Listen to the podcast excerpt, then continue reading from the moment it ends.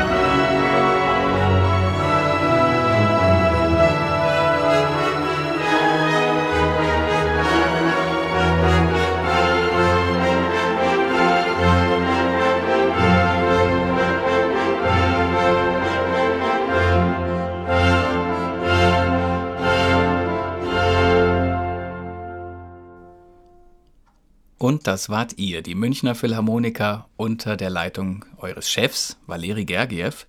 Ähm, wie bumpert da eigentlich das Herz, wenn ihr diese Musik hört? Also diesen Beginn mit diesem Horn? Wird man da aufgeregt, auch als Zuhörerin, Zuhörer, Uli?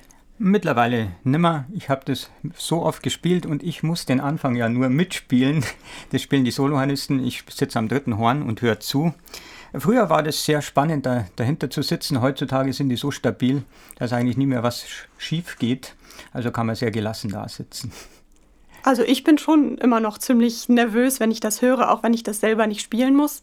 Also bei der Aufnahme jetzt gerade saß ich tatsächlich am zweiten Horn, also näher kann man dem, dem Solanisten gar nicht kommen in der Situation und man fiebert natürlich total mit. Äh, ich gehe natürlich davon aus, dass das klappt, aber äh, das Adrenalin teilt sich da, glaube ich, ein bisschen unter den Hornisten auf. Bevor wir tiefer in die Musik einsteigen, beleuchten wir doch mal kurz das Leben von Anton Bruckner. So ein paar Eckdaten, die haben wir uns aufgeteilt, damit ich hier nicht die ganze Zeit alleine rede. Anton Bruckner kam am 4. September 1824 als erstes von elf Kindern zur Welt. Das muss man sich mal vorstellen zu Hause. Riesenspaß für die Eltern wahrscheinlich. In einer kleinen Stadt bei Linz in Österreich. Vor ungefähr 200 Jahren also. Sehr früh fängt er an, Geige zu lernen, später dann Klavier, aber Orgel, die ist sein absolutes Herzensinstrument. Da Bruckner ein tief religiöser Mann war, fühlt er sich auch später am wohlsten an der Orgel, damit er ein Zwiegespräch mit Gott halten kann. Oscar Wilde sagte sogar über ihn, er ist ein Mann, der Gott geschaut hat.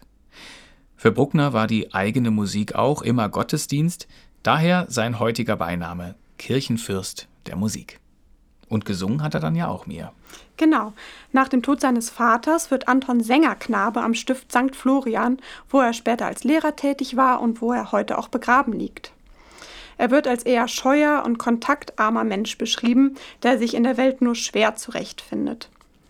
Obwohl Bruckner immer wieder an seinen kompositorischen Fähigkeiten zweifelt, zieht es ihn schließlich doch dorthin, wo sich im 19. Jahrhundert alle großen Komponisten von Rang und Namen treffen, nämlich nach Wien.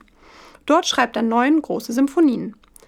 Allerdings hat der Erfolg dieser weltlichen Musikstücke im Gegensatz zu seinen religiösen Werken etwas auf sich warten lassen. Ja, das lag an Eduard Hanslick, einem Kritiker aus Wien. Er war bekannt als Brahms-Fan und Brahms und Bruckner hm, hat das damalige Publikum immer in zwei Lager gespalten. Hanslick war definitiv eben Brahms-Fan. Das hat so weit geführt, dass sich Bruckner dann beim Kaiser Franz Josef II. weinerlich beschwert hat, Majestät, können Sie nicht beim Herrn Hanslick ein Wörtchen für mich einlegen, dass er mich nicht immer so tadeln tut. Für uns heute eine nette Anekdote, für ihn wahrscheinlich damals gar nicht so großer Spaß. Deswegen hat er sich zunächst auch eher schwer getan in Wien. Beispielsweise wird die Premiere seiner dritten Symphonie ein Desaster. Nach jedem Satz verlassen Hunderte von Zuhörern den Saal. Am Ende sind nur noch seine Freunde anwesend, die Bruckner trösten müssen. Auch aus diesem Grund hat er seine vierte Symphonie, die er eigentlich 1874 bereits geschrieben hatte, in den Jahren 1878 bis 80 nochmal gründlich überarbeitet, ganze Sätze neu komponiert und sie erst 1881 von Hans Richter in Wien uraufführen lassen. Er wollte einfach keinen weiteren Verriss riskieren. Für die Münchner Philharmoniker sind Anton Bruckner und seine Symphonien allerdings von ganz großer Bedeutung. Mia mal direkt gefragt, wieso eigentlich? Ja, also uns als Orchester verbindet mit den Sinfonien von Bruckner schon eine ganz lange Tradition, also tatsächlich schon über 100 Jahre. Der damalige Chefdirigent, das war ungefähr 1908, Ferdinand Löwe hieß der, war ein Schüler von Bruckner und unter der Leitung von ihm sind die ersten großen Sinfonien von Bruckner aufgeführt worden. Dann später in der Amtszeit von Sigmund von Hausegger wurden tatsächlich zwei Sinfonien auch in der Originalfassung uraufgeführt.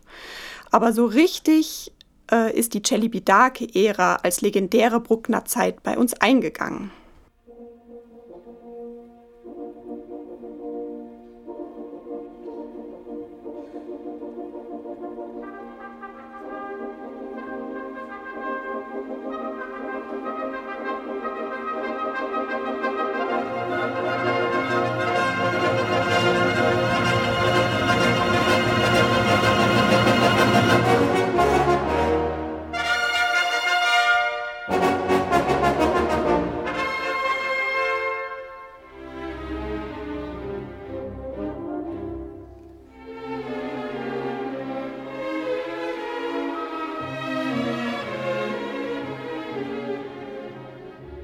Die Münchner Philharmoniker unter Sergiu Celibidache. Uli, bist du noch in den Genuss gekommen, Bruckner unter Celibidache zu spielen? Ja, ich habe einen Tag vor Celibidaches 80. Geburtstag mein Probespiel bei den Philharmonikern gemacht.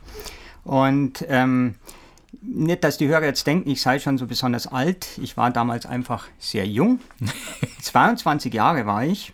Und das Konzert zum 100. Geburtstag des Orchesters war mein erstes. Findige Hörer können jetzt ausrechnen, wie alt ich heute bin. ja, viel Spaß beim Rechnen. Und was war die besondere Zusammenarbeit jetzt unter Celebi Darke? Was, was war da los? Man muss sagen, dass viele von Chiles Konzerten einfach eine unglaubliche energetische Kraft hatten. Das war verbunden mit großer Spiritualität.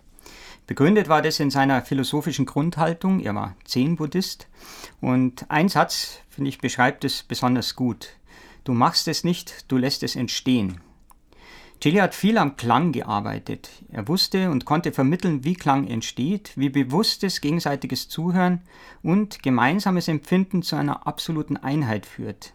Und das geht eben weit über perfektes Spiel hinaus. Unser heutiges Thema, die vierte Bruckner, ist ein super Beispiel dafür. Für den Solohornisten, du hast ja schon gesagt, ist der Anfang wirklich sehr anspruchsvoll, sehr heikel. Der Chili hat immer gute Solohornisten gehabt Und gleichzeitig hat er aber eben dafür gesorgt, dass die in Ruhe spielen können. Also er hat sich nie um den Soloanisten am Anfang gekümmert, sondern immer um den Klangteppich der Streicher. Und das hat er so schön gemacht, dass einfach der Teppich so weich war, dass sich der Solohanist nur draufsetzen musste und das entspannt natürlich die Situation, die trotz allem für einen Solohanisten immer angespannt ist. Verständlich. Den Anfang haben wir ja gerade gehört. Jetzt gehen wir mal zum zweiten Satz und hören erstmal die Münchner Philharmoniker unter Celebi Dake und dann unter Valeri Gergiev. Mal gucken, was es da für Unterschiede gibt.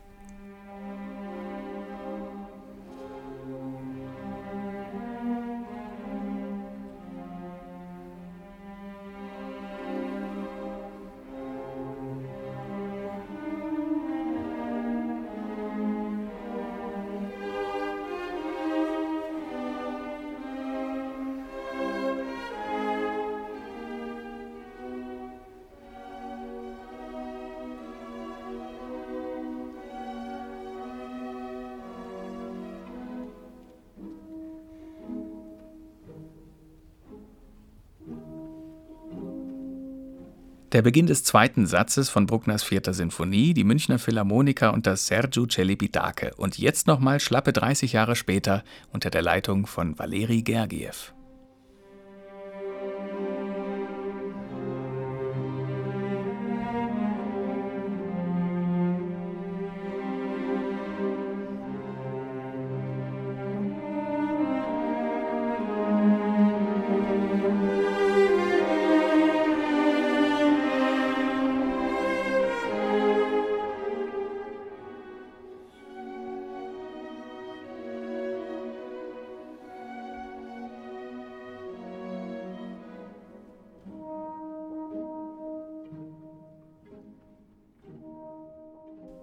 Für Bruckner muss man schon mal das mitbringen, was heute teilweise sehr rar ist, nämlich Zeit und Geduld.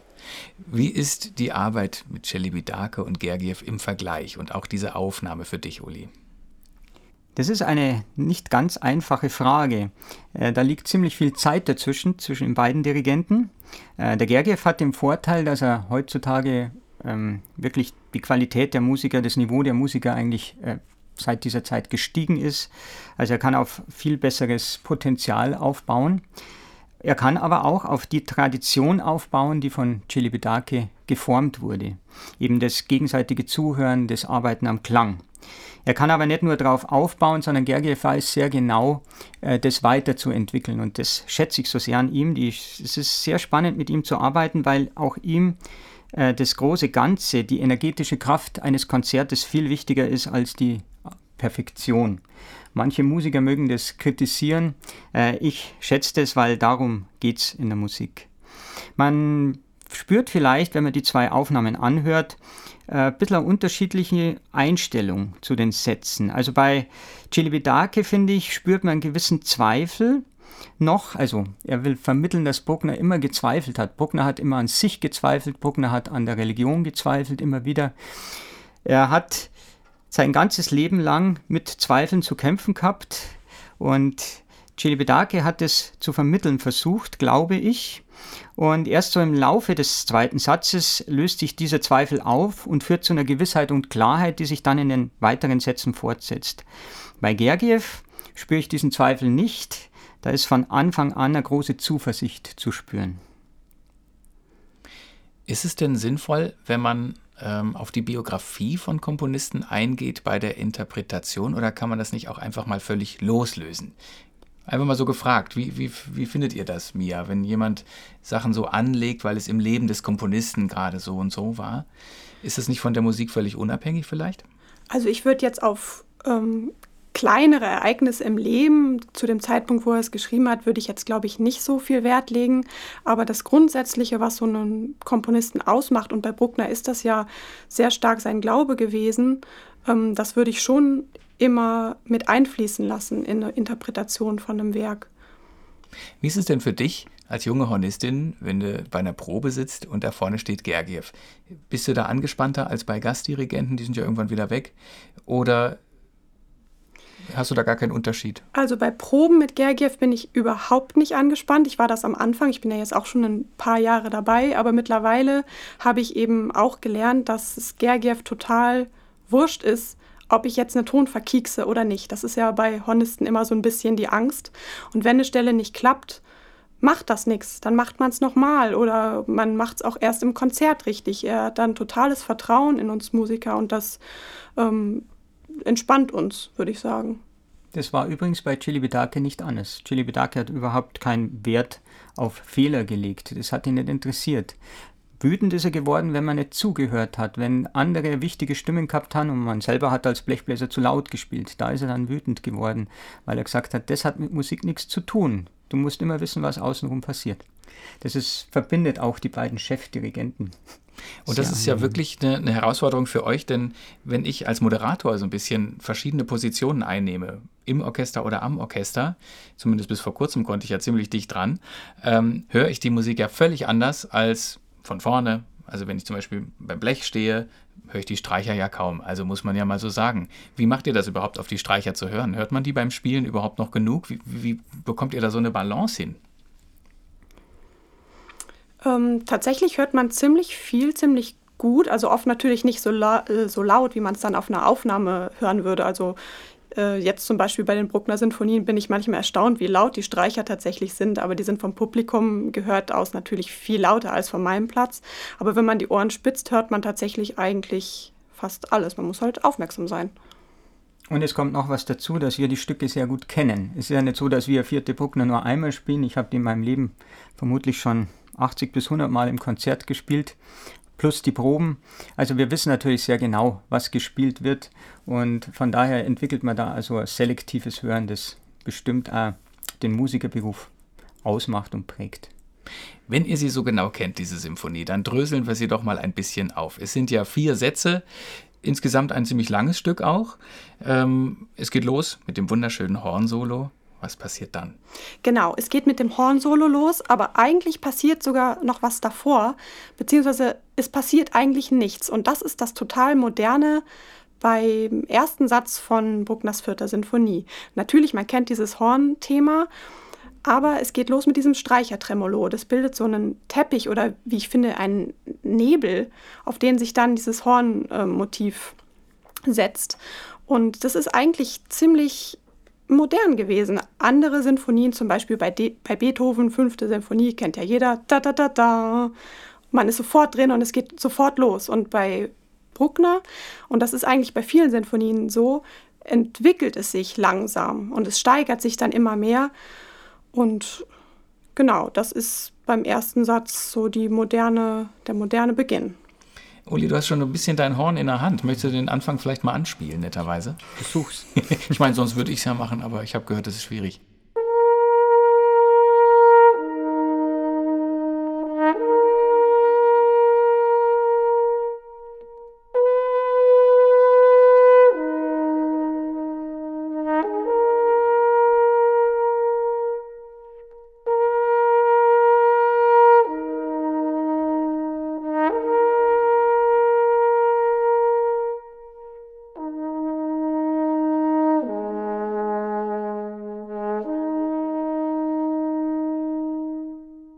Genau, ich habe jetzt das quasi aus dem Stand gespielt und man hat gehört, wie schnell da mal was daneben gehen kann. Ich habe nichts mitbekommen. Ich fand es toll. Ich fühlte mich wie in der Natur und hatte das Glück, äh, diesmal irgendwo im zehnten Stock untergebracht zu sein für eine Nacht hier in München. Und als ich das, den Vorhang zur Seite gezogen habe, habe ich die Berge gesehen. Das ist wirklich was ganz Besonderes. Das war so ein ganz toller Moment. Und das passt total zu diesem Anfang, oder? Da ist man doch in der Natur drin. So ein bisschen Morgennebel noch im Gebirge. Stimmt, ja. Also richtiger Naturklang. Ähm, auch im Allgemeinen assoziiert man immer wieder Natur mit der Musik von Bruckner. Was noch? Ähm, ja, also Bruckner hat für diese Sinfonie einige Hinweise gegeben. Also die hat er jetzt nicht speziell in die Partitur geschrieben, die kann man aus verschiedenen Briefen entnehmen. Ähm, diese Hinweise werden aber äh, ziemlich viel diskutiert in der Musikwissenschaft. Also es gibt Leute, die sagen, das muss man, ja, man sieht da den Reiter, wie er auf seinem Pferd losreitet oder so. Und ich finde aber diese Hinweise, von denen ich auch, bis ich mich da jetzt in den letzten Wochen ein bisschen stärker mit dem Thema beschäftigt hatte, ich wusste da eigentlich gar nicht so viel von. Also zum Beispiel, dass er im ersten Satz geschrieben hat, Mittelalterliche Stadt, Morgendämmerung, von den Stadttürmen ertönen Morgenweckrufe, die Tore öffnen sich, auf stolzen Rossen sprengen die Reiter hinaus ins Freie, der Zauber des Waldes umfängt sie. Das klingt ja wirklich wie so ein Film, irgendwie so ein Skript zu einem Film. Ähm, zum zweiten Satz hat er irgendwo geschrieben, es geht um eine zurückgewiesene Liebe. Der dritte Satz ist ein Jagdscherzo. Und im vierten Satz habe ich tatsächlich gefunden, hat er diesen Satz dazu gesagt. Und im letzten Satz, ja, da weiß sie selber nimmer mehr, was sie dabei denkt hat. Also ich glaube, diese Hinweise von Bruckner, die sind irgendwie schön und man kann das auch sich vorstellen, wenn man das hört, aber ich glaube nicht, dass die wörtlich zu nehmen sind. Das ist ja keine Programmmusik wie jetzt zum Beispiel bei Mahler später oder bei Strauss. Ich habe so ein bisschen das Gefühl, dass Bruckner das geschrieben hat, ähm, nach diesem Debakel von der Aufführung seiner dritten Sinfonie, um sich um dem Publikum zu erklären, was er sagen wollte, weil er sich so missverstanden gefühlt hat, weil es sind, nach jedem Satz sind hunderte Leute rausgegangen, also die haben die Musik ja nicht verstanden. Und so hat er versucht, das zu erklären. Aber ich finde, man braucht eigentlich überhaupt keine Erklärungen für diese Musik. Das ist sowas, sowas Großes, das, ja, mal, wie, wie Chili das gesagt hat, man lässt es entstehen, auch beim Hören. Ja, Menschen suchen wahrscheinlich immer auch gerne Schubladen, in die sie irgendwas reinpacken können äh, ja. und wollen Dinge verstehen. Ich glaube, es ist auch das Unbegreifliche in der Musik, was man einfach nicht erklären kann und nicht unbedingt in Worte packen muss. Genau. Die geht einfach rein, so wie sie ist. Finde ich auch. Und deswegen ist sie so unersetzlich. Ja. Deswegen kann man sie einfach nicht ersetzen, weil sie was zu sagen hat, was eben nicht so einfach mit Worten zu sagen ist. Und doch steht hier Romantische drüber. Ist jetzt nicht eine typische Musik fürs erste Date, würde ich sagen, oder? Genau, hätte ich jetzt auch gesagt. Also beim Candlelight Dinner im Hintergrund. Es sei denn, man hat ein Date mit einem Posaunisten oder so. Der wäre dann vielleicht beeindruckt, weil äh, alle Blechbläser finden Bruckner toll. Aber es hat eigentlich mit dem romantisch, wie wir das jetzt so heutzutage benutzen, nichts zu tun. Es ist einfach, es bezieht sich auf diese Grundstimmung. Ähm, es ist einfach spätromantische Musik, wie die Epoche schon sagt. Und es steht so am Übergang zur Moderne. Und das verstehe ich unter romantische Sinfonie. Habt ihr da so einen Lieblingssatz? Ist es eher so auf der Jagd im dritten Satz oder am Anfang schwebende Momente? Hm. Eigentlich kann ich nicht sagen, dass ich einen Lieblingssatz hätte. Ich finde, die Musik, die ganze Symphonie ist so aus einem Guss, dass man gar nicht sagen kann, dass ein Satz der beste ist, sondern das, das ist so schlüssig, das gehört zusammen. Hm. Nee, ich würde sie eher als Ganzes sehen, nicht im einzelnen Satz. Ja, so geht mir das eigentlich auch. Also ich hätte jetzt, ursprünglich hätte ich gedacht, ich sage ja klar, der erste Satz, weil dieser Anfang gerade für mich als Hornistin ist einfach so bedeutend. Aber dann habe ich alle Sätze nochmal so angehört und dachte, nee, ich muss doch den Satz nehmen. Und dann beim vierten Satz, kurz vor vor Schluss gibt es nochmal so, eine, noch so ein Streicherteppich und so ein leises Hornsolo, was über allem schwebt. Und da kriege ich jedes Mal total, auch jetzt, wenn ich dran denke, kriege ich totale Gänsehaut. Also ist das irgendwie meine Lieblingsstelle. Ich kann mich da wirklich nicht entscheiden. Und was Bruckner ja auch ausmacht, ist diese Monumentalität, diese riesigen Sinfonien, die als Ganzes einfach wirken. Ja, niemand hat gesagt, dass eine Lieblingsstelle kurz sein muss. Sie kann ja. auch eine Stunde dauern. ähm, warum bist du Hornistin geworden? Schon wenn du darüber sprichst, kriegst du Gänsehaut. Ja, tatsächlich spannend. hat Bruckner da auch gar nicht so wenig mit zu tun. Also ich habe mit Blockflöte angefangen, wie das ja viele Kinder machen, und äh, sollte dann aber auch noch auf ein anderes Instrument umswitchen. Und ich habe einen älteren Bruder, der hat Posaune gespielt und wie das kleine Geschwister, glaube ich, oft machen, die eifern dann den Größeren nach und ich wollte dann auch Posaune spielen und meine Eltern haben aber von der Idee jetzt nicht so viel gehalten, wollten aber ein bisschen mehr Varianz noch. Und wir hatten einen Hornisten aus dem Bonner Orchester, aus dem Beethoven-Orchester in der Nachbarschaft wohnen, der mal mit seinem Hund äh, spazieren gegangen ist an unserem Haus vorbei. Und den hat mein Vater dann irgendwann angesprochen und so kam eins zum anderen. Und dann habe ich angefangen, Horn zu spielen. Und ähm, ich habe dann mein erstes Horn zu Weihnachten gekriegt. Vor, lass mich überlegen, Gott, ein paar Jahre. Ja, schon vor zwei, drei Jahren. Nein, ist schon ein bisschen länger her. Und ein paar Monate später sind mein Vater und ich ins Sinfoniekonzert in Bonn gegangen. Und mein Vater hatte vorher eigentlich gar nicht so viel mit klassischer Musik am Hut. Also er hat Bach gehört und Jazz, aber alles so dazwischen hat keine große Rolle gespielt. Und das erste Konzert, was wir in Bonn gehört haben, er hat neulich sogar das alte Programmheft wiedergefunden. Das war am 21. Februar 99, also schon ein paar Jahre her. Äh, war tatsächlich die vierte Bruckner auf dem Programm. Hm. Und äh, das hat mein, also Bruckner hat mein Vater irgendwie total fasziniert, äh, tut es immer noch und dementsprechend lief dann ab diesem Zeitpunkt bei uns zu Hause immer wahnsinnig viel Bruckner und sind in viele Bruckner-Konzerte gegangen und ja, Bruckner, jetzt spiele ich regelmäßig Bruckner, das ist schon ganz schön. Das heißt, der ist im siebten Himmel. Ja. Mit seiner Ja. Hornistin in der Familie. Ja, der hat uns auch in St. Florian war bei einem Konzert da, das hat mir ihm zum Geburtstag geschenkt, das war ganz toll. Da ihr ja schon ganz viel Bruckner-Erfahrung mitbringt, möchte ich auf jeden Fall noch eine Begebenheit ansprechen, nämlich mit Subin Meta in Wien. Uli, was war da los? Ich glaube, es war 1995. Da war ich übrigens 24 Jahre alt. Jetzt ist das Rätsel gelöst. Danke. Genau, da gab es ein Konzert mit Subin Meta in Wien. Ähm, der Grund dafür war, dass Meta dirigiert hat, war, dass Celibidache krank geworden ist. Er konnte nicht dirigieren. Und ähm, Meta ist dann erfreulicherweise eingesprungen und es war einfach ein sehr bewegender Abend. Ähm, letztendlich war es so, dass nach dem letzten Ton ungefähr ein bis zwei Minuten komplette Stille im Raum war. Sehr eindrucksvoll. Viele Zuhörer hatten Tränen in den Augen, manche hatten sogar, haben sogar richtig geweint. Es war wirklich sehr berührend.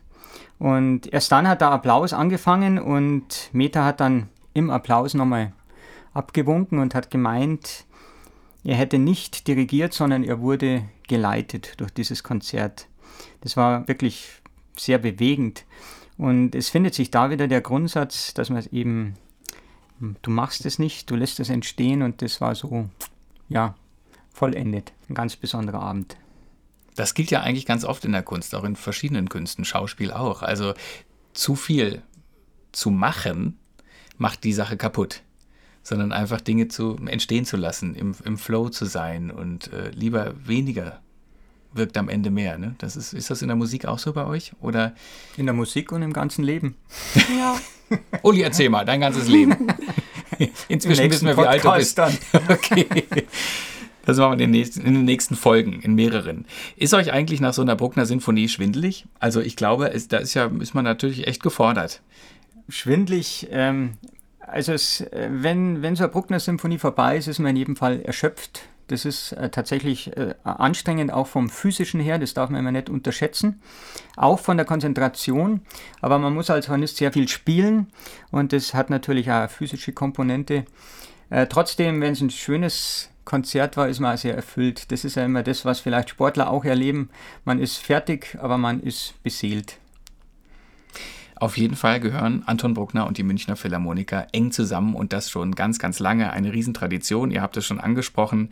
Und die wurde bereits zu Lebzeiten des Komponisten begründet in die große Anzahl historischer Bruckner-Aufnahmen mit Sergio Celibidache, Christian Thielemann, Rudolf Kempe und Günter Wandt reiht sich ein lang erwartetes Highlight ein, nämlich der Bruckner-Zyklus mit Chefdirigent Valeri Gergiev von 2017 bis 2019 aufgenommen im, und jetzt kommt es wieder, Stift St. Florian, der letzten Ruhestätte des Komponisten, aber auch zu Lebzeiten war er natürlich unterwegs. Das ist quasi brandaktuell bei euch im M-Phil-Label rausgekommen und äh, spielt es sich anders, so direkt unter der Urne des Komponisten? Äh, ich fand schon. Also man hat ja in den Sinfonien von Bruckner gibt es viele Fermaten. Es gibt so, ein Teil kommt und dann kommt eine Fermate, da ist quasi eine Pause und dann geht der nächste Teil los. Und manchmal, je nachdem, wie der Dirigent es auch äh, umsetzt, ist es so ein bisschen schwer zu verstehen, warum ist da jetzt diese Riesenpause. Und in St. Florian gibt es so einen riesen Nachhall. Ich glaube, das sind vier Sekunden. Ich habe mich auch vorher gefragt, wie wird es wohl da, eine CD aufzunehmen? Verschwimmt das nicht alles? Aber tatsächlich hatte ich so das Gefühl, genau für diesen Ort ist diese Musik geschrieben. Und dann ähm, war das tatsächlich so, dass wir vor den Konzerten oder auch während den Proben mal runter in die Gruft gehen konnten und mal dem Anton einen Besuch abstatten. Und das ist natürlich schon eine, es war einfach eine tolle Atmosphäre. Von meinem Platz aus konnte man die Orgel natürlich sehr gut sehen und da war auch ein Kameramann relativ weit weg, also man konnte nicht erkennen, wer das ist, aber ich hatte die ganze Zeit das Gefühl, das könnte jetzt auch Bruckner sein, der da sitzt und uns zuhört. Das war irgendwie schön. Das Stift, das ist schon ein ganz ein toller, tolles Gebäude. Also nicht nur die Kirche, die ist ja un unglaublich an kunstvoll, sondern auch das ganze Stift. Und wir hatten ja die Gelegenheit, dass wir dann mal eingeladen waren, da das anzuschauen.